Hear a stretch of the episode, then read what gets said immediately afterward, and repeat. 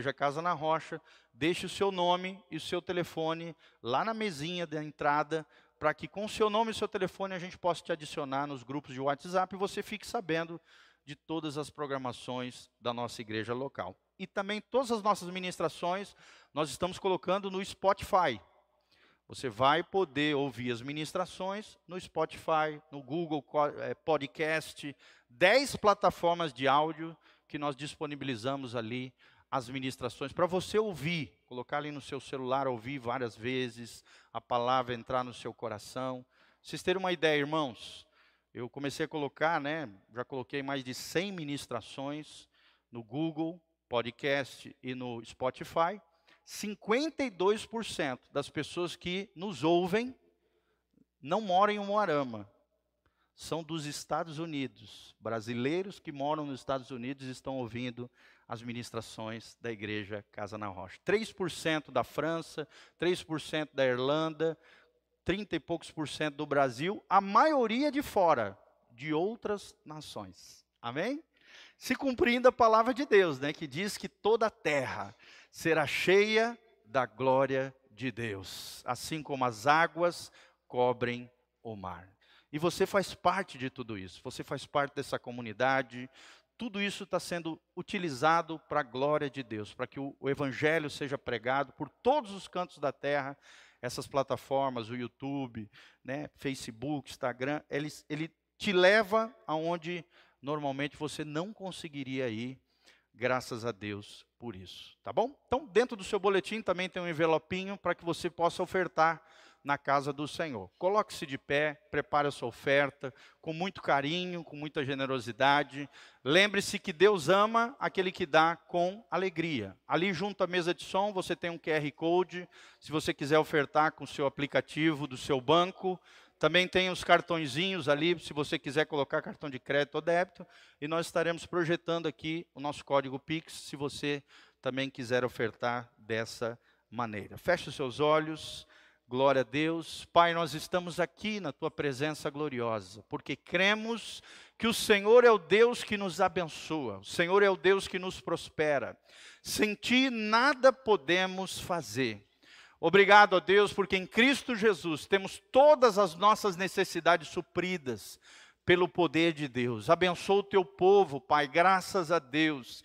Essa igreja é um milagre, ela iniciou no meio da pandemia, Pai, e o Senhor foi fiel, o Senhor levantou homens e mulheres engajados na obra do teu reino, juntamente com esse pastor que está orando, que pela graça de Deus o Senhor levantou para iniciar essa obra. Obrigado por cada ovelhinha preciosa que o Senhor nos confiou, por cada discípulo de Jesus que compreendeu o privilégio de semear na tua casa, de ofertar no teu reino, de se engajar junto conosco na obra linda do Senhor. Pai, é, é um privilégio para nós sermos cooperadores. O nosso coração reconhece que Jesus é o nosso Senhor, o nosso Salvador, o nosso provedor. Por isso, abre as janelas dos céus, derrama chuva de bênção sobre o teu povo, sobre a tua casa, sobre a tua igreja, sobre aqueles que estão nos assistindo pela internet, por todas essas redes e mídias sociais. Pai, que eles sejam tocados pelo Espírito Santo, que eles se engajem conosco nessa obra linda do Senhor e através do teu Espírito recebam mais e mais de ti, Pai, das bênçãos do alto, em nome de Jesus. Que nenhum mal prevaleça, que demônio nenhum se venha embaraçar, atrapalhar, ataviar, impedir a chegada de recursos, riquezas, abre portas de trabalho, de negócios. Ó Deus, envia clientes, Senhor, prospera o teu povo de forma sobrenatural, dando sabedoria na gestão dos recursos, inteligência sobrenatural prudência, boa gestão, em nome de Jesus, é o que nós te pedimos de todo o coração, em o nome de Jesus. Amém e amém. Então, traga aqui à frente a sua oferta, e as crianças já podem ficar aqui, nosso pastor Giovanni vai estar orando por vocês, tá bom? Deus os abençoe, desde já nós agradecemos o carinho dos irmãos. Você que está na internet também pode fazer isso, né, através das nossas das nossas informações nós vamos deixar disponível para você. Que Deus te abençoe no nome de Jesus. Crianças já estão aqui, estenda suas mãos para os nossos pequeninos. Louvado seja o nome do Senhor. Vem para cá, mais pertinho aqui, ó. Pode ficar aqui. Estenda suas mãos. Pai, no nome de Jesus, nós queremos abençoar essas lindas crianças, declarar que elas são bênção de Jesus para nós, para a tua igreja. Quem tem criança, quem tem jovem, adolescente, tem futuro, Pai, e o nosso futuro está garantido com estas lindas crianças de Deus. Ó Deus, protege, livra elas, guarda elas de todo o mal, de todas as corrupções, sujeiras desse mundo. Ó Deus, são tantas imundícias, tanta imoralidade, tanta sujeira, tanto desvio de identidade. Ó Deus, protege e guarda as nossas crianças nesse mundo contaminado e poluído. Ó Deus, que eles possam crescer na graça, no conhecimento, em estatura, em sabedoria diante de Deus. Tua palavra diz: Deixai vir a minhas criancinhas, porque delas é o reino dos céus. Que o Senhor proteja e guarde os nossos pequeninos, em o nome de de Jesus. Amém e amém. Pode ir lá para suas salinhas, Deus os abençoe. Amém e amém. Abra comigo, meu irmão, minha irmã, Eclesiastes, capítulo 3, de 1 a 8. Eclesiastes, capítulo 3, de 1 a 8. Nós vamos falar hoje sobre os seis estágios da vida cristã. Será que a vida cristã é sempre igual? Ou ela tem processos, momentos diferentes na nossa vida? E você vai ver que existem pelo menos seis estágios da vida cristã. Nós estamos baseados aqui em Eclesiastes 3, de 1 a 8, onde a Bíblia fala acerca dos tempos, dos períodos de tempo. Para quem não sabe, nós vivemos num tempo cronológico segundos, minutos, dias, anos, meses. Deus vive num outro tempo chamado Kairos, o tempo de Deus, o tempo da oportunidade. A coisa mais linda do mundo é quando o Kairos de Deus converge com o nosso Cronos, com o nosso tempo humano. Quando, como, por exemplo, no nascimento de Jesus. A Bíblia diz que no nascimento de Jesus, ou seja, na plenitude do tempo, no tempo exato cronológico humano, Deus se fez homem e habitou entre nós. João, né, quando viu aquela cena toda, ele disse: Vimos a sua glória, a glória do unigênito do Pai. Nós vimos o Filho de Deus, podemos contemplar o Verbo de Deus o Verbo da vida, aquele que estava desde o início, desde o princípio, hoje se encarnou e habitou entre os homens. E todo aquele que crê e for batizado será salvo. Amém? Então nós vamos falar um pouquinho sobre isso, sobre estágios, sobre períodos da vida cristã, tempos diferentes. E eu queria que você se avaliasse aonde você está dentro desses seis estágios da vida cristã. Eclesiastes capítulo 3, de 1 a 8, o texto sagrado diz: Tudo tem o seu tempo determinado, e há tempo para todo propósito debaixo do céu. Olha só, Deus é um Deus de propósito. Ele não faz nada à toa. Ele não se move porque você chorou, ou porque você deu um berro, ou porque você xingou ele. Deus se move debaixo dos seus propósitos eternos. Há tempo para todo propósito debaixo do céu. E aí ele começa a relatar quais são esses tempos.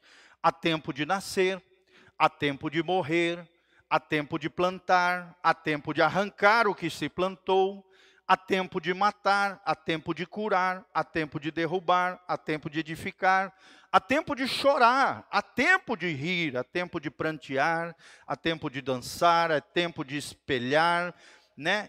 É, espalhar pedras, há tempo de ajuntar pedras, há tempo de abraçar, há tempo de afastar-se de abraçar, há tempo de buscar, há tempo de perder, há tempo de guardar, há tempo de lançar fora, há tempo de rasgar, há tempo de coser, ou seja, né, costurar, tempo de estar calado e tempo de falar. Fala comigo, fala, Jesus. Olha só, há tempo de calar. mas também há tempo de falar. Você que gosta de falar demais, acaba às vezes na fala se equivocando, se atrapalhando. A Bíblia diz lá em Provérbios: no muito falar não falta transgressão. No muito falar não falta transgressão. Quem fala demais peca demais. Então tome cuidado com a sua fala. Há tempo de falar, mas há tempo também de estar calado. Tempo de amar e tempo de odiar, tempo de guerra e tempo de paz. É claro que aqui, quando a Bíblia diz tempo de odiar, não é que a Bíblia está te movendo a odiar alguém. É claro que não, a gente sabe, o ódio é um pecado. Mas dentro das experiências humanas, existe tempo de ódio. Sim ou não? Sim. Das pessoas carnais, né? Eu e você mesmo, se a gente não vigiar, quando a gente vê, a gente já está odiando alguém porque a nossa natureza é pecaminosa. Tempo de odiar, tempo de guerra e tempo de paz. Que haja paz na sua vida e no seu coração nessa noite. Amém? Fique atento para os tempos de Deus. Uma outra hora eu quero ministrar sobre as quatro estações de Deus. As quatro estações. As estações naturais, o outono, o inverno, a primavera e o verão, também é um símbolo das estações de Deus na nossa vida. Amém? Nada é à toa que Deus criou. Tudo tem um propósito debaixo do céu. Nós acabamos de ler. Todas as coisas que Deus criou têm um propósito. E nós precisamos compreender as coisas de Deus para que possamos viver o propósito de Deus debaixo do céu. Amém, meus irmãos? Vamos ver então quais são esses estágios o primeiro estágio da vida cristã, irmão, é o estágio de conhecimento de Deus com mudança de vida. Fala comigo, conhecimento de Deus com mudança de vida. Como é que a gente chama isso? Na linguagem né, evangélica, no evangeliquez, conversão, novo nascimento ou regeneração. Fala comigo, conversão, novo nascimento ou regeneração. É aqui que começa o primeiro estágio da vida cristã, onde a gente aprende a conhecer a Deus e Deus começa a mudar a nossa vida. Se nós não nascemos de novo, se não formos regenerados, a nossa vida não será transformada pelo poder de Deus. E como é que acontece isso, querido? Através da pregação da palavra, o meu coração é tocado por Deus, através do Espírito Santo, e a vida de Deus começa a fluir dentro de mim e eu nasço para Deus. É o que Jesus falou lá em João capítulo 3: importa que vocês nasçam de novo. Porque aquele que não nascer de novo não pode ver o reino de Deus. Mas se nós nascermos de novo, e Deus pode usar o meio que Ele quiser, um livro que você esteja lendo, um trecho da Bíblia Sagrada, um áudio que você escutou de alguém, uma ministração no YouTube. Deus pode usar quem Ele quiser, que meio Ele quiser, para fazer com que você conheça Deus e comece mudanças na sua vida. Amém? Eu lembro que uma vez eu estava indo daqui para Santa Catarina, no meio da, ministra, no meio da viagem, eu ouvi oito pregações. Daqui até lá, eu ouvi oito ministrações. E numa delas, o pastor estava falando sobre a verdadeira espiritualidade. E ele começou a relatar experiências que ele, que ele teve com a avó dele. Eu me lembro que no meio daquela ministração, o Espírito Santo veio sobre mim dentro do ônibus. E eu comecei a chorar. Irmãos, o Espírito Santo pode nos pegar onde ele quiser, a qualquer hora que ele quiser. As palavras de Jacó continuam valendo hoje e continuam ecoando na eternidade. Jacó disse no final da oração pelos seus filhos: O Senhor visitará o seu povo. Amém? Quem quer ser visitado pelo Espírito Santo? Mas a primeira visitação que vem é a regeneração, é o novo nascimento, é o início da nossa jornada com Cristo. É quando nós nos conscientizamos da sua realidade, ou seja, da realidade de Deus em nós. É igual a parábola do filho pródigo, né? Nesses dias eu estava numa empresa ministrando sobre Lucas 15, a parábola do filho pródigo. E é interessante que o filho pródigo viveu de forma irresponsável, fez um monte de besteira, veio uma miséria e fome naquela terra. A Bíblia diz que ele foi lançado para cuidar de porcos, ele teve fome, ninguém dava nada para ele, ele queria comer as alfarrobas, ou seja, a ração dos porcos, e ninguém lhe dava nada. E naquela situação calamitosa, horrenda que ele estava vivendo, ele que teve tudo, mas perdeu tudo porque foi viver irresponsavelmente, a Bíblia diz que ele caiu em si. Amém? Ele se arrependeu dos seus pecados, ele caiu em si aonde ele estava, quem era o seu pai e o que, que ele estava fazendo naquele lugar imundo, horrível, cheio de pecado, cheio de corrupção e com o coração todo detonado e a vida toda deplorada. E ali me chama muita atenção. E caindo em si, diz o texto sagrado. Ele tomou uma decisão no seu coração. Voltarei para o meu pai e direi para ele: Pai, pequei contra ti e contra os teus princípios. Já não sou digno de ser chamado teu filho. Faze-me como um dos teus servos, para que pelo menos eu tenha o que comer e possa te servir na tua casa. Amém? Mas o lindo dessa parábola, querido, é que a Bíblia diz que o pai, quando viu o filho de longe, ele foi correndo na direção do filho, ele o abraçou, o beijou, naquele estado miserável que o filho estava, ele chamou os seus servos e disse: traga toalha, traga, lavem esse menino, troquem as suas vestes, tragam um anel, troca a sua sandália, prepara um carneirinho que nós vamos festejar porque aquele filho que estava morto voltou a reviver. Amém? Ele voltou para a casa do pai. A Bíblia diz que o pai o abraçou, o beijou e celebrou a volta do seu filho. Esse é o coração de Deus, quando qualquer pecador se arrepende, cai em si e volta para a casa do Pai. É quando percebemos a nossa pecaminosidade, seu poder, a graça de Deus sobre a nossa vida, somos impactados nesse primeiro estágio. E aí começamos o nosso relacionamento com Deus, com Ele. É o início da jornada cristã, é o primeiro estágio da vida cristã. Aí vem o segundo estágio, chamado de discipulado. Fala comigo, discipulado.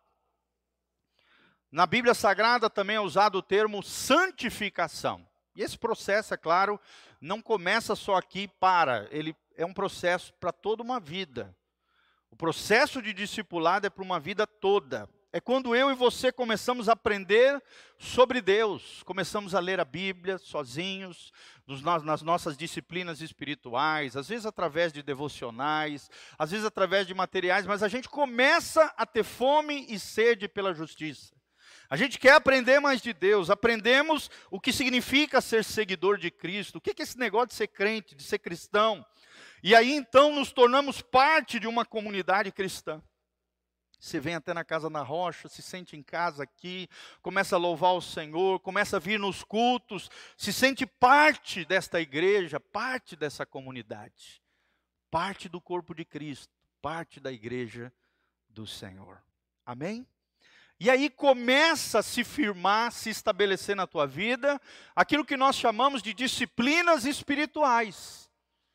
E eu sempre vou falar aqui, repetir milhares de vezes, são seis disciplinas espirituais. Fala comigo, seis disciplinas espirituais.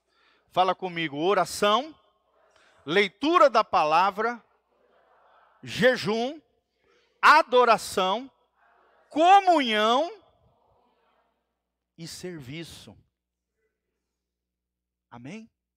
É através dessas seis disciplinas espirituais, você pode se informar mais sobre isso. O Richard Foster, um pastor norte-americano, tem um lindo livro sobre essas seis disciplinas espirituais, a maneira pela qual qualquer cristão, qualquer filho de Deus que nasceu de novo, passa a ser discipulado pelo próprio Espírito e homens e mulheres de Deus, e através das disciplinas espirituais ele começa a crescer, começa a florescer, começa a se desenvolver diante do Senhor. Amém? Não existe vida cristã sem oração, irmão. Ore, adore, leia a palavra todos os dias, jejue pelo menos uma vez por semana, tire uma refeição sua e dedique aquele momento que você iria comer ao Senhor em oração, leitura da palavra, jejue. Tenha comunhão com os seus irmãos e também sirva a sua família, sirva as pessoas, sirva a sua igreja local, sirva ao Senhor de todo o seu coração. Amém? Aí vem o terceiro estágio da vida cristã, que é o que nós chamamos de vida ativa. Fala comigo, vida ativa. Só um pouquinho. O que, que é a vida ativa? O próprio nome já diz, vida ativa, ação. É o momento onde começamos a fazer para Deus começamos a trabalhar para Deus, né? Você já tem uma bagagem, já foi discipulado, já lê a Bíblia bem, já tem uma vida de oração, né? Comunhão com Deus, com os irmãos, já tem certa maturidade, e aí Deus começa a te usar na vida de outras pessoas. Você não precisa ficar passando por pastor, não. Você começa a pastorear outras pessoas através da sua vida, do seu exemplo, do seu testemunho, da sua família. Deus começa a operar através da sua vida. Nós temos falado sempre aqui, graças a Deus, Deus está fazendo isso. Não queremos uma igreja de pessoas passivas, que só venham aqui, ouçam uma palavra, saiam pela porta e não mudem nada as suas vidas. Não. Nós queremos estabelecer nesse lugar uma igreja de pessoas proativas. Pessoas que trabalhem junto com o seu pastor em prol do reino de Deus. Amém? Quem quer isso? Quem quer servir o Senhor? Levanta a mão. Fala assim comigo, Senhor, eu quero ter uma vida ativa para ti. Ter uma vida ativa para a glória de Deus. Fala assim, Senhor, eu quero ser usado poderosamente pelo Senhor. Querido, uma das frases mais poderosas que existe na Bíblia é a frase que Isaías soltou em Isaías capítulo 6. Eis-me aqui, Senhor. Quando você começa a falar essa frase, quando você começa a viver essa frase, Deus começa a te usar poderosamente em favor de outras pessoas. Tem muito crente que só quer a bênção, só quer ser abençoado, mas isso é muito pouco. Isso é maravilhoso? É, é o primeiro estágio, é quando você se converte. Mas Deus quer te levar a um novo nível, a um novo patamar, a um novo degrau de maturidade, onde você não apenas será abençoado, mas vai ser uma bênção nas mãos de Deus em favor de outras pessoas. Amém? Isso é lindo, é lindo quando uma pessoa entende isso. Deus te chama para uma vida ativa. E ali nós nos envolvemos, trabalhamos ativamente para Deus. Às vezes até o meu pastor não sabe o que eu estou fazendo, mas Deus está fazendo através da minha vida na vida de outras pessoas, irmãos. Glória a Deus, eu vou ficar super feliz. Você não precisa me falar tudo que você está fazendo em nome de Deus. Não precisa, deixa Deus te usar, irmão. Amém? Quando o irmão quer pagar um jantar para você, tem essa frasezinha, né? Um jargão evangélico. Deixa Deus te usar, irmão. O cara vira do teu lado e fala: Não, deixa que eu pague a conta hoje. Ô irmão, deixa Deus te usar. Mas também não fique só assim. Também você semeie na vida das pessoas. Mas seja útil, abençoe. Né? Eu me lembro de um amigo nosso, meu, do Cezinha, da Rê, o Baianinho, né? A gente sempre semeia, abençoa a vida dele e tal. E às vezes ele virava para nós e falava assim: Cara, deixa eu semear na tua vida, deixa eu te abençoar também. é esse coração que a gente precisa ter. Um coração abençoador. Nos envolvermos, trabalharmos ativamente para Deus. E você trabalha através dos seus dons, do seu talento, da sua profissão, através da sua família, através dos seus recursos, através do tempo que você se dedica em favor de outras pessoas, através de pequenos gestos de carinho, de afeto, de abraço, sempre, é claro, com pureza, com santidade, sem malícia. Um pequeno gesto de carinho, de afeto, pode fazer a grande diferença na vida de pessoas. Por exemplo, esse kit do visitante. Eu já recebi relatos de pessoas que ficaram impactados com uma coisa tão pequenininha. A pessoa chegou e me disse, pastor, poxa, eu gostei tanto do brindezinho. É, às, vezes, às, vezes, a gente dá chaveirinho, às vezes a gente dá caneta, agendinha, como a gente fez agora. É, no outro kit que a gente fez, a gente deu um chaveirinho. A pessoa pegou aquele chaveirinho, botou na porta da casa dela e profetizou: Eu e a minha casa seremos casa na rocha. Olha que coisa linda, um chaveirinho de um real. Já estou abrindo o jogo para vocês. Não é caro. Não é caro, um real. Mas tu vê uma coisa tão pequena, barata, fez a diferença, marcou um coraçãozinho. É isso que eu estou falando, não é o quanto você gasta, mas aquilo que você faz. Trabalharmos para Deus. Amém? Vida ativa, assumirmos responsabilidades, submetermos os nossos dons e talentos para servir o reino de Deus. Não para aparecer para os outros, não para mostrar para o pastor que eu sou melhor, não. Para servir o Rei dos Reis e o Senhor dos Senhores. Amém? Isso é lindo, irmãos, quando você compreende que Deus te chamou para uma vida ativa, o terceiro estágio da vida cristã.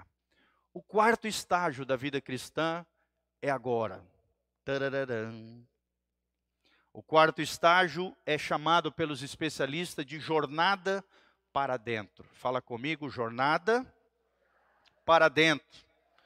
O que, que é isso, pastor? Presta atenção no que eu vou te ensinar. É uma espécie de muralha que aparece no nosso coração em meio a uma crise que vira o nosso mundo de cabeça para baixo. Pode ser, às vezes, a perda de um emprego, um divórcio, uma morte, uma decepção com alguém, uma doença, um acidente, um filho que, rebelde que se levanta em casa, uma espécie de muralha nos leva a uma nova jornada interior agora, para dentro de nós. A vida ativa é para fora, é em favor de outras pessoas. O quarto estágio é uma jornada de Deus para dentro dos nossos corações. Amém? É Deus quem nos leva essa muralha. Foi Deus quem levou Moisés, Elias, Neemias, Paulo, cada um deles. Parece ter passado, parecem ter passado por essas muralhas inúmeras vezes na sua jornada espiritual. É o que eu tenho ensinado aqui desse altar. Às vezes cristãos passam por aquilo que os especialistas chamam de a noite escura da alma. Fala comigo, noite escura da alma. Ou seja, é um momento de, de dificuldade, é alguma coisa inesperada que te acontece, que não te lança para fora, mas te lança para dentro de você em Deus. Onde Deus começa a mexer com estruturas interiores dentro de você, amplia a sua fé, a sua confiança em Deus te faz crescer de dentro para fora, mas uma muralha se estabelece do lado de fora para que você possa fazer uma jornada para dentro de você.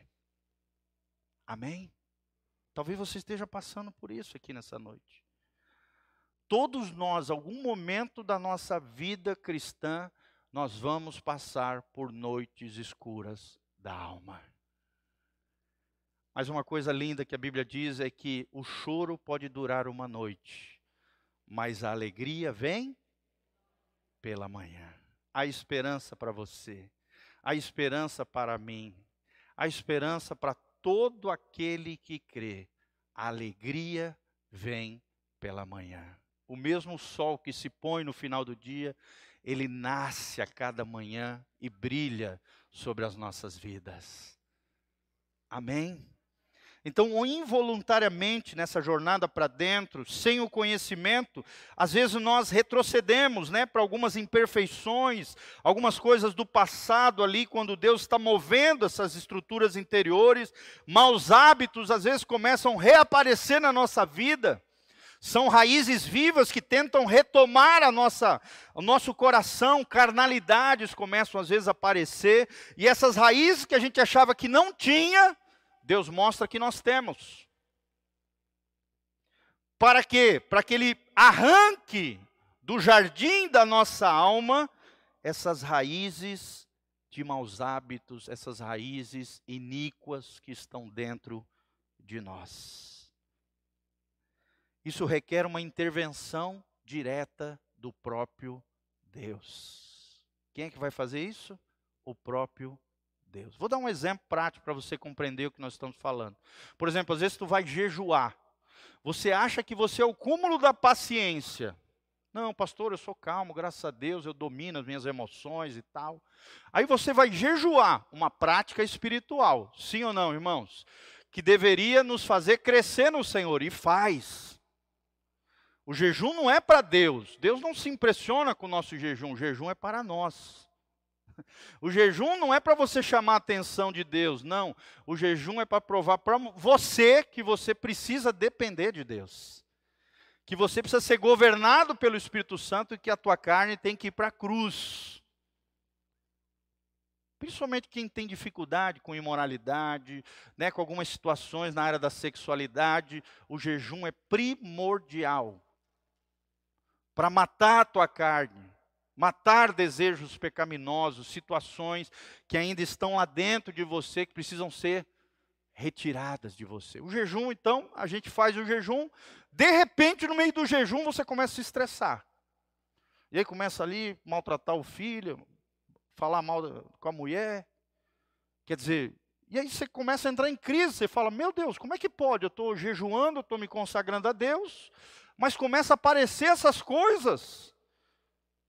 Se eu estou me consagrando a Deus, por que, que eu estou ficando nervoso? Por que, que eu estou né, maltratando ali, ou falando muito alto com os meus filhos? É porque Deus está pegando a podridão que está dentro de nós e trazendo para a superfície. Amém? Porque Ele quer arrancar essas raízes do mal, esses maus hábitos que estão dentro de nós. Você achava que era calmo, mas com o jejum Deus pegou a podridão de dentro e colocou para fora. Para te mostrar que a, a, graça de Jesus nos basta e o seu poder se aperfeiçoa na nossa fraqueza. Esse é um exemplo da jornada para dentro. E o jejum é um excelente instrumento para nos levar para dentro de nós e colocar para fora aquilo que precisa ser tocado por uma intervenção direta do próprio Deus. Você vai ver que você não é tão calminho quanto você pensar, que você não é tão espiritual quanto você achava, que existem carnalidades que precisam ser tratadas, precisam ser colocadas diante de Deus, precisam ir para a cruz. Áreas da tua vida que você precisa assumir responsabilidades e pedir ajuda de Deus. Depender mais do Senhor.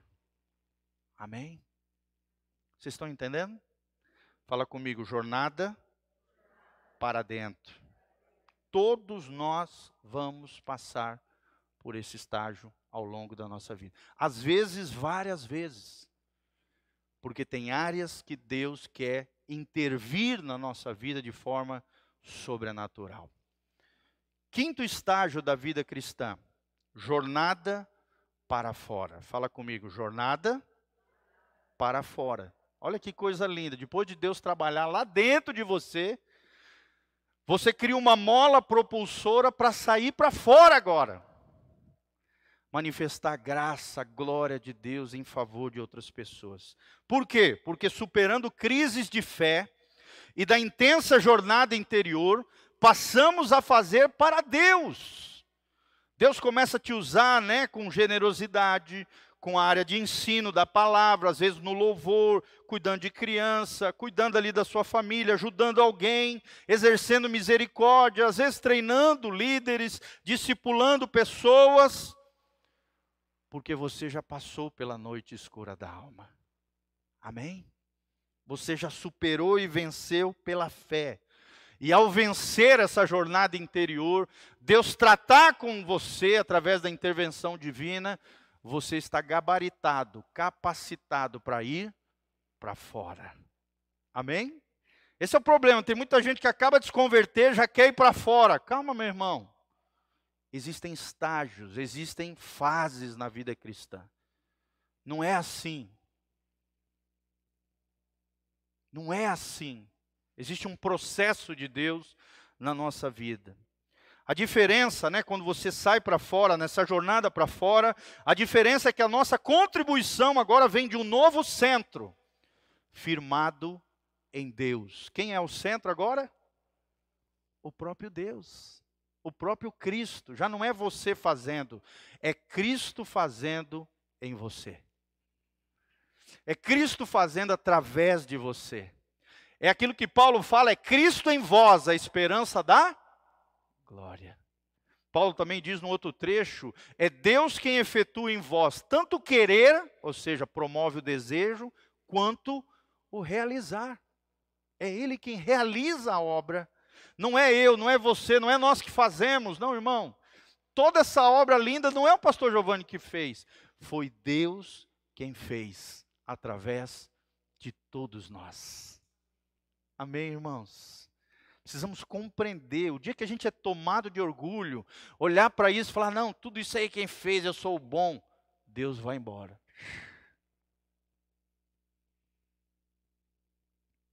Foi Ele quem fez através de nós. É Ele quem opera em nós. Por quê? Porque nós descobrimos o amor profundo de Deus, o amor intenso de Deus, tolerante de Deus, apesar de nós. Uma profunda calma interior surge em nosso trabalho para Deus, porque a gente entende que não é nós, é Ele através de nós. Amém? Quem é casado aqui sabe. Ser casado, como eu sou há quase 20 anos, vou completar 20 anos agora, dia 15. Irmão, não é fácil, sim ou não? São dois pecadores debaixo do mesmo teto, cada um com contextos diferentes, com cabeças diferentes. Eu sou totalmente antagônico a Sofia. Ela é A, eu sou B. Só Jesus para nos unir, irmãos. Mas graças a Deus, 20 anos caminhando juntos, em amor, aceitando as diferenças, compreendendo as fraquezas, valorizando as virtudes, maximizando as potencialidades. Isso é casamento. Amém? É você diminuir os defeitos e ampliar as qualidades do teu cônjuge. E junto com a graça de Deus operando através de você e em você também, os dois vão crescendo juntos na graça e no conhecimento de Deus. Em amor. Quem ama suporta, tudo crê, acredita na relação, no amor, no casamento. Tudo crê, tudo suporta. Dá suporte também para o outro. O amor jamais acaba. Amém? É coisa linda isso descobrimos o amor profundo e essa calma interior surge no nosso trabalho para Deus, porque a gente compreende que é Deus trabalhando através de nós. E a sexta e o último estágio da vida cristã, quem está sendo abençoado, dá um glória a Deus. Estão compreendendo bem o que nós estamos falando? Coisa linda isso, né? Maravilhoso. Sexto, é, é, é assim a fase mais extraordinária que você pode chegar na vida cristã é quando você é transformado em amor. Fala comigo, transformado em amor. Aqui é o ápice da vida cristã. O que, que é isso, pastor? Transformado em amor. É quando Deus né, te envia para ser usado por Ele em eventos, em situações, na vida das pessoas, em circunstâncias, para tocar pessoas, às vezes até escrever um livro da sua vida. Deus te coloca em movimento nas mãos dele. Amém? Porque Deus é um Deus de movimento. Hoje eu estou aqui com vocês. Quinta-feira eu estava lá em Tapejara, servindo ao Senhor lá, eu e o Dodge, né, Dodge? Tocamos numa bateria lá que era uma benção. A gente, a gente veio dando risada de lá até aqui. Irmão, mas olha, é, é servir ao Senhor. É estar em movimento, é deixar Deus te usar, porque você foi transformado pelo amor de Deus. É uma pessoa que já sabe o seu valor, é uma pessoa que já tem uma identidade em Deus. Nada do que vão falar dela vai abalar ela, porque ela já tem o coração tomado pelo amor de Deus. Amém? A pessoa pode falar mal dela, pode inventar calúnia, pode fazer o que for. Ela já sabe quem ela é no Senhor nada move ela. Ela se torna uma pessoa inabalável. Pessoas se levantam contra ela, ofendem, promovem injustiça, mas ela se posiciona no Senhor. Amém? Se posiciona no Senhor e Deus vai respaldá-la. Deus vai honrá-la, porque ela está honrando o Senhor. Eu honro os que me honram, mas os que me desprezam serão desprezados você honrar o Senhor, querido, quem te respalda é o próprio Deus. E se você tem Deus te respaldando por detrás, na frente, do lado de você, a sua glória se envolvendo, a bênção dele sobre a tua vida, meu irmão, pode ser todo mundo contra você. Você está no lugar mais seguro que existe. Amém? É claro que não é todo mundo que vai ficar contra você, é óbvio. Tem pessoas que te amam, pessoas que Deus coloca ao seu redor para te protegerem, escudeiros de Deus. Jonatas, como Jonatas foi para Davi, deu a sua espada, deu o seu escudo e falou: Não, aqui ninguém toca em Davi, Davi é meu amigo. Eu tenho uma aliança com Davi. Ninguém pode falar mal de Davi. Ele se levantou até contra o pai, que perseguia Davi porque ele amava Davi. Amém? Vamos gerar uma igreja assim, transformada em amor, de tal maneira onde cada irmão vai defender outros irmãos e não ficar fofocando, falando, né, julgando, criticando os outros. Não. Uma igreja de escudeiros, uma igreja de Jonatas, uma igreja de aliança, uma igreja de compromisso, onde cada um vai proteger uns aos outros em amor. E não uma igreja cheia de carnalidade, fofocaiada, um falando da vida do outro, um querendo derrubar o outro para o pastor. Não. Para com isso. Olha o que, que nós aprendemos na Santa Ceia. Examine-se o homem a si mesmo. Olha para dentro de você, irmão. Você já tem pecado suficiente para se preocupar. Sim ou não? Examine-se o homem a si mesmo, uma jornada para dentro de si. Olha o que, que nós falamos hoje. Você já vai ter trabalho demais para fazer. E quando você vê alguém tropeçar, você não vai falar da, da vida dele, você não vai fofocar dele, você não vai falar para o irmão o que o outro fez, não. Você vai se levantar como intercessor, você vai se levantar como escudeiro, você vai levantar o seu irmão em amor. Isso é maturidade. É esse tipo de igreja que Deus quer estabelecer aqui nesse lugar. Amém? Amém? Deus está determinado a completar a obra que ele começou em nós. Gostemos ou não. Filipenses 1:6, a Bíblia diz: "Aquele que começou em vós a boa obra, é uma obra boa, irmão. Maravilhosa. Ele há de completá-la até o dia de Jesus Cristo. Está lá na entrada da igreja esse versículo. Para que quando você entra na igreja, você entenda que você é pecador, que Deus está fazendo uma obra linda na sua vida, na sua casa, na sua família, e que essa obra não terminou. Ela vai se concluir só no dia que Jesus voltar. Amém? É uma obra boa. Deus começou essa obra, quer gostemos ou não, Ele está trabalhando dentro de nós. Qual é o objetivo de Deus? É o que diz John Wesley, o príncipe do, de um dos, um dos príncipes de pregadores ingleses. Ele diz, ele dizia assim: que sejamos perfeitos em amor, que o amor de Cristo se torne o nosso amor, tanto para com Deus como para com os outros. O apóstolo João diz: não adianta nada você dizer que ama a Deus e não ama o seu irmão. Num outro trecho ele diz: Não amemos de palavra nem de língua, mas de fato e de verdade. Amém?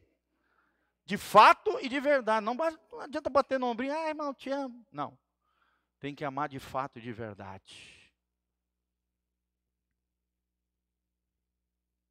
O perfeito amor de Deus, transformados em amor, expulsará todo medo do seu coração.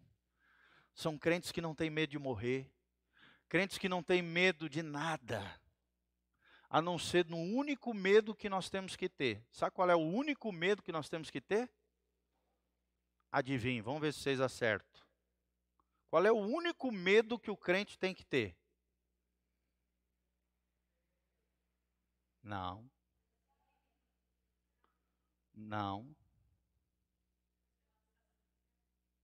Temor do estão crente, glória a Deus. O único medo que eu e você podemos ter, que não nos paralisa, que não nos despersonaliza, que não nos deforma, Provérbios 1,7 diz: o temor de Deus é o princípio da sabedoria, é o apartar-se do mal. Jesus fala no outro trecho: olha, não tenham medo de demônios, do diabo, dos homens, tenham medo daquele que tem poder de lançar as almas no inferno. Quem é que pode lançar as almas no inferno? Só o Senhor. O único medo que te preserva, que te guarda, que te faz honrar a Deus, que te faz viver uma vida digna, respeitosa, amorosa, em aliança com o Senhor, é o temor do Senhor. Quem quiser comprar um bom livro sobre esse assunto, tem um livro maravilhoso do John Bevere. Se chama O Temor do Senhor. Eu li esse livro há 21 anos atrás, no ano 2000. Eu nunca mais esqueci esse livro. É um livro espetacular, é um clássico cristão chamado Temor do Senhor. Ele relata assim várias experiências com relação a isso, experiências que ele ouviu de outros pastores, situações que ele estudou ao longo da história da igreja, de episódios, de situações onde Deus interviu no meio da igreja, na vida de pessoas, e o temor do Senhor se espalhou no meio das comunidades. É tremendo, tremendo esse livro, você vai sair chacoalhado por Deus através desse lindo livro, O Temor do Senhor. Em inglês é The Fear of God. O temor do Senhor. Amém? E por último, toda a nossa vida espiritual consistirá, transformados em amor, que é o que nós estamos falando, o sexto estágio da vida cristã, toda a nossa vida espiritual consistirá em entrega e obediência à perfeita vontade de Deus. Você só vai ter uma vontade. Qual vai ser a vontade? É a sua vontade? Não. É a vontade de Deus. E como é que é a vontade de Deus, irmãos? Romanos capítulo 12. É boa, perfeita e agradável.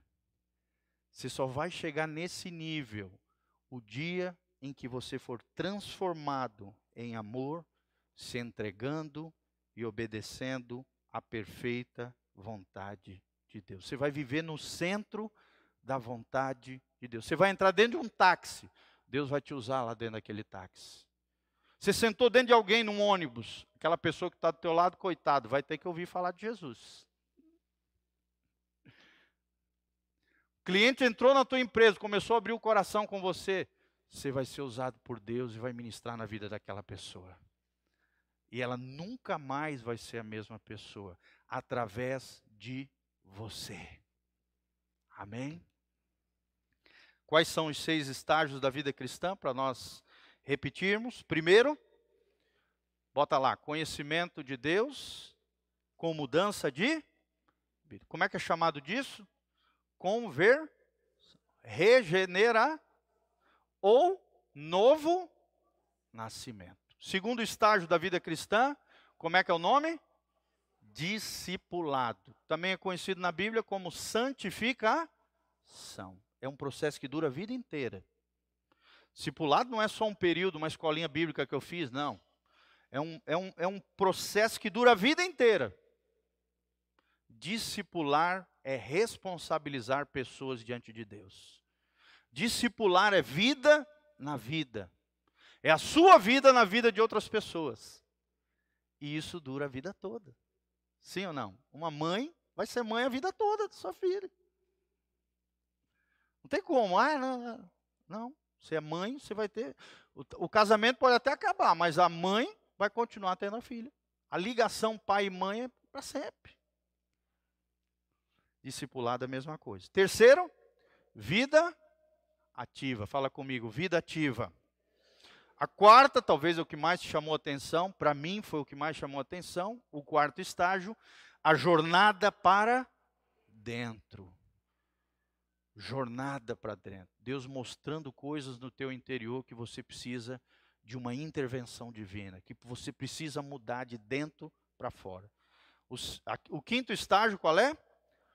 Jornada agora para fora. Deus começa a te usar poderosamente nas mãos dele, porque você foi capacitado de dentro para fora. E a sexta, transformado em amor. Era como Jesus vivia, irmão.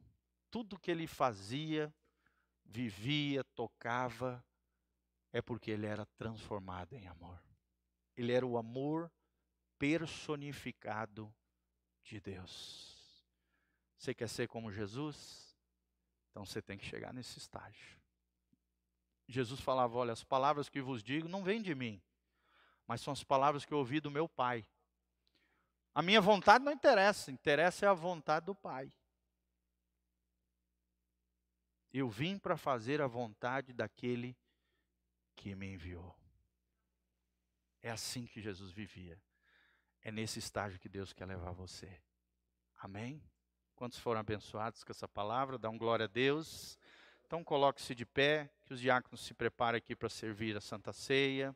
Vamos participar da Santa Ceia do Senhor. Amém? Lembrando sempre que a Santa Ceia não é da nossa igreja, é do Senhor. Se você for membro de outra igreja, estiver em comunhão com o Espírito Santo, com o Senhor, quiser participar conosco, pode participar. Quem pode participar? Todos aqueles que compreenderem o que é a Santa Ceia. A Santa Ceia nada mais é do que um memorial de fé, onde nós trazemos a memória, o sacrifício de Jesus. O que, que é necessário também é que você tenha uma aliança com Jesus, que você tenha nascido de novo, entregado a tua vida, o teu coração com Jesus, uma aliança com o Senhor. Tá bom, querido? Então, se você tem uma aliança com Jesus, não está vivendo uma vida hipócrita, uma vida falsa, uma vida de aparência, uma vida dupla, não, não participe. Se você não quer levar Deus a sério, não quer se arrepender dos seus pecados, não reconhece que é pecador, a Santa Ceia não é para você. Mas se você reconhece que é pecador, se arrepende dos seus pecados, tem Jesus como seu Senhor, a Santa Ceia é para pecadores que se arrependem. Amém? Tomara que eu esteja falando de vocês. Somos pecadores redimidos pelo sangue de Jesus de Nazaré. Tá bom? A gente sempre fala dos quatro olhares também. Pode vir aqui pertinho da gente. Isso. A Fer e o Carlinhos vão estar ministrando, é, entregando, servindo para vocês, tá? A gente sempre fala rapidinho de quatro olhares para nós compreendermos a Santa Ceia. Abra comigo aí, 1 Coríntios 11, 23. Quais são os quatro olhares que nós devemos meditar, pensar antes de nós participarmos da Santa Ceia? Bem rapidinho. Primeiro, olhar para trás e lembrar que alguém teve que morrer na cruz do Calvário no seu lugar. Jesus morreu e o sangue dele foi derramado para que você tivesse perdão dos seus pecados. Outra verdade, outro olhar que nós temos que ter é olhar para frente. Em breve Jesus voltará, um olhar para o futuro. Jesus está voltando para buscar a sua noiva, o corpo de Cristo, o corpo de pecadores que se arrependem e colocar a sua confiança, a sua fé em Jesus de Nazaré. E um dia, em breve, seremos arrebatados e estaremos lá com Ele no céu, celebrando as bodas do Cordeiro e cantando, louvando, adorando aquele que venceu, porque Jesus em breve voltará. Amém? Terceiro olhar que nós precisamos ter, eu acabei de mencionar para vocês, examine-se o homem a si mesmo, é um olhar para dentro. Como é que está o teu coração? Como é que está a tua vida com Deus? Como é que está a tua fé diante de Deus? Está fraquinha? Está né? Tá apagada? Está um paviozinho que fumega? Ou tá, a chama está acesa para Deus e precisa ser reacendida no Senhor? Olhe para dentro de você. Não é para olhar para o irmãozinho que não está tomando a ceia.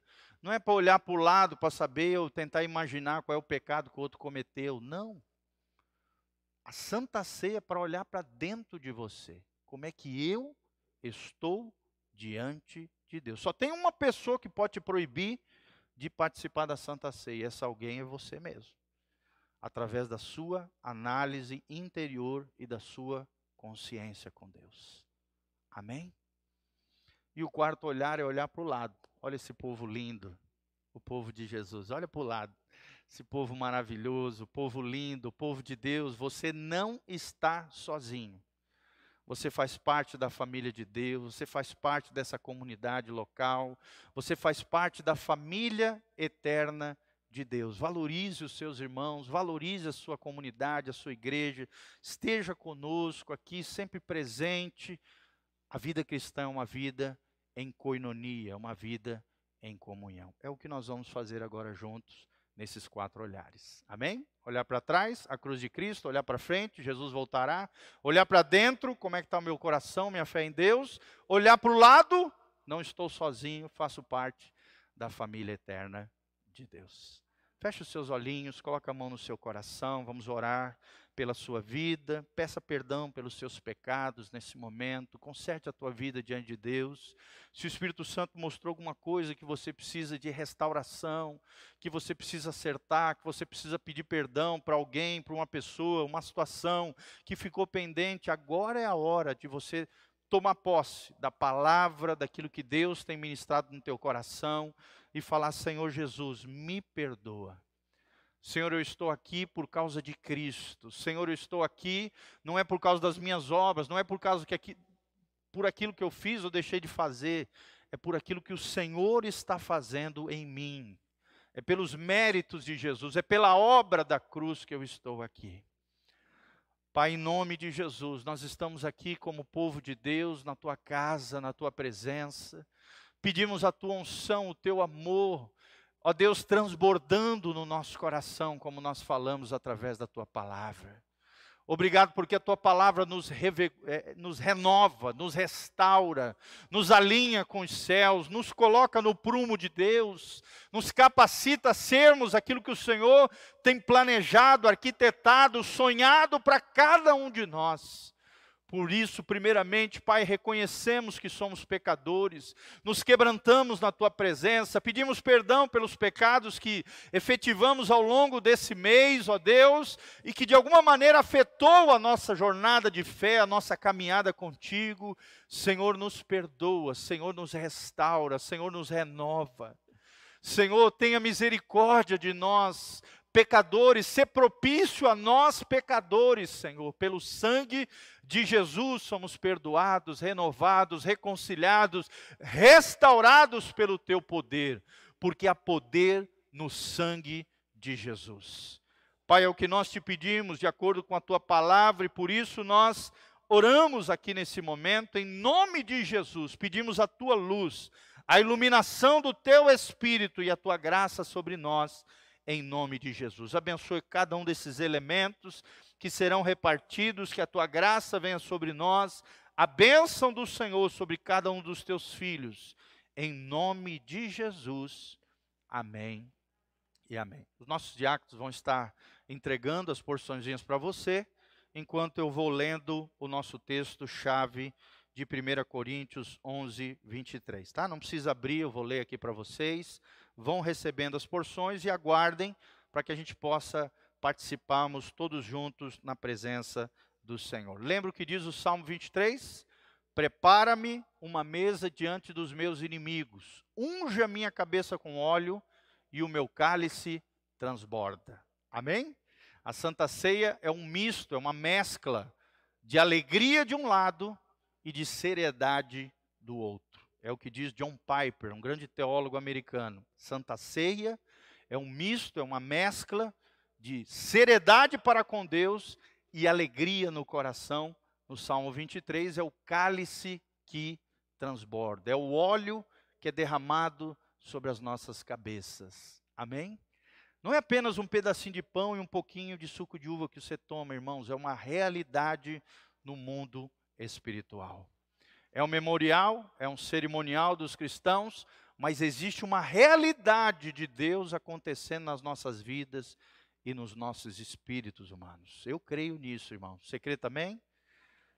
Isso é compreender o que é a Santa Ceia, entender que Deus faz algo poderoso quando eu participo da ceia do Senhor, eu recebo da vida de Deus na minha vida espiritual. O texto sagrado diz, 1 Coríntios 11, 23, porque aquilo que recebi do Senhor, isso também vos ensinei, que o Senhor Jesus, na noite em que foi traído, tomou o pão e, tendo dado graças, o partiu e disse: Tomai comei, isto é o meu corpo que é partido por vós. Fazei isto em memória de mim. Semelhantemente, também depois de haver ceado, tomou o cálice, dizendo: Este cálice é o novo testamento no meu sangue. Fazei isso todas as vezes que beberdes em memória de mim. Porque todas as vezes que comerdes deste pão e beberdes desse cálice, anunciais a morte do Senhor até que ele venha.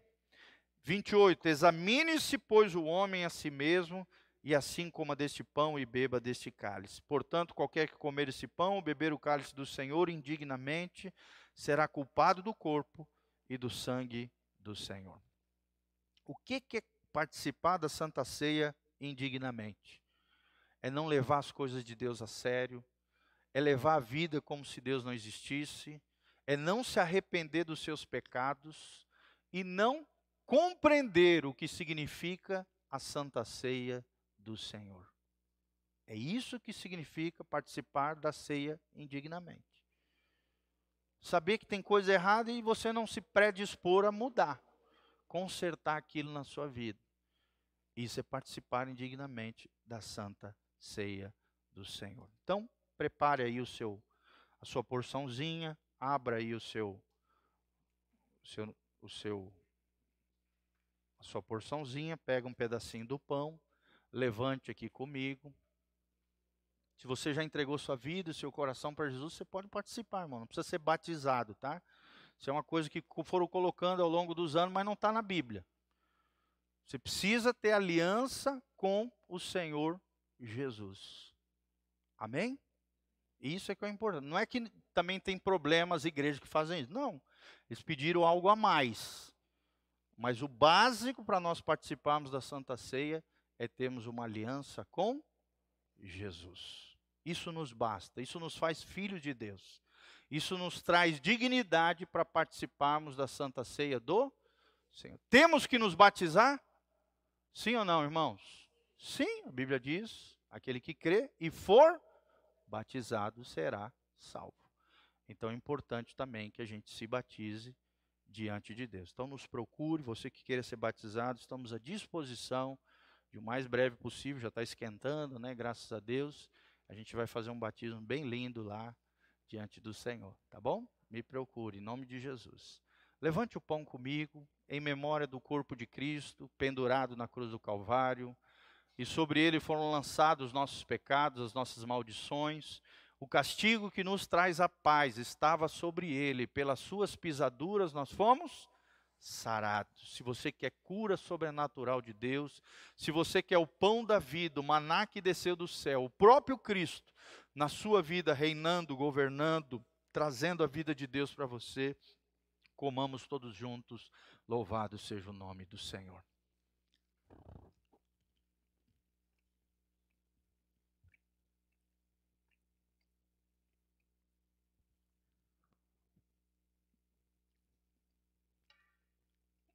porque ele vive, posso crer no amanhã, porque ele vive, temor não há, mas ele que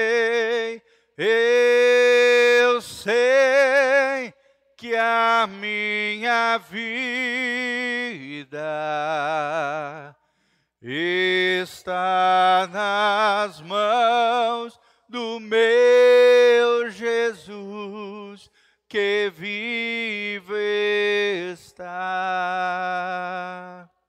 Glória a Deus. Louvado seja o teu nome, Senhor. Levante o seu cálice comigo em memória do sangue de Jesus derramado na cruz do Calvário, como propiciação, perdão, expiação por causa dos nossos pecados, há poder no sangue de Jesus. Pelo sangue de Jesus nós somos reconciliados, redimidos, restaurados, purificados pelo seu poder.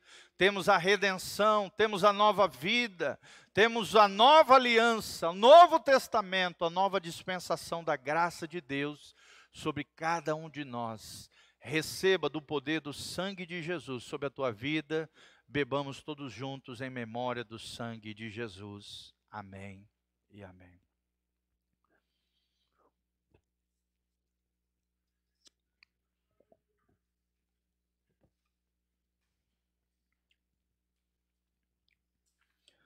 Alvo mais que a neve, alvo mais que a neve,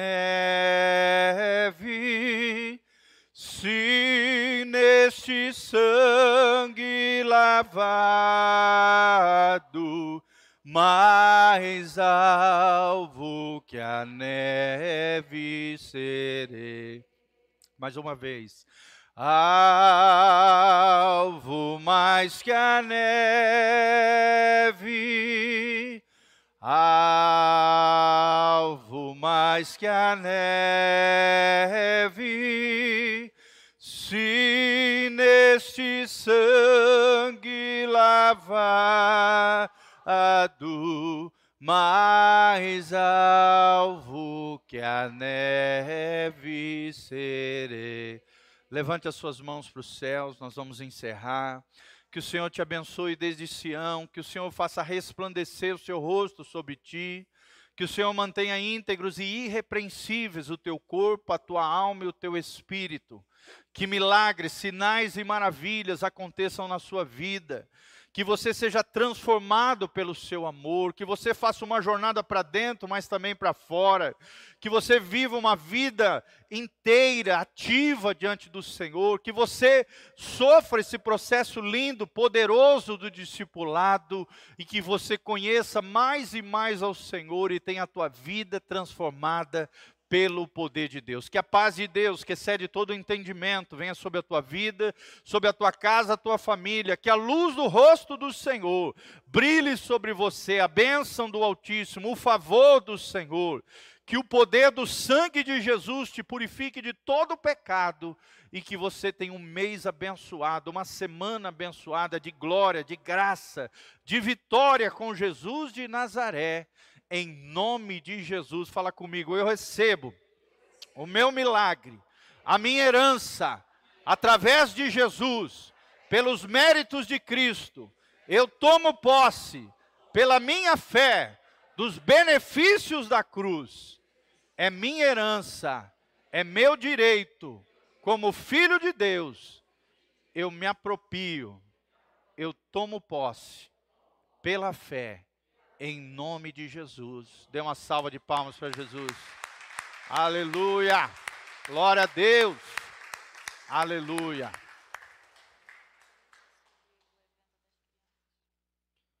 Sábado que vem, né? Que horas?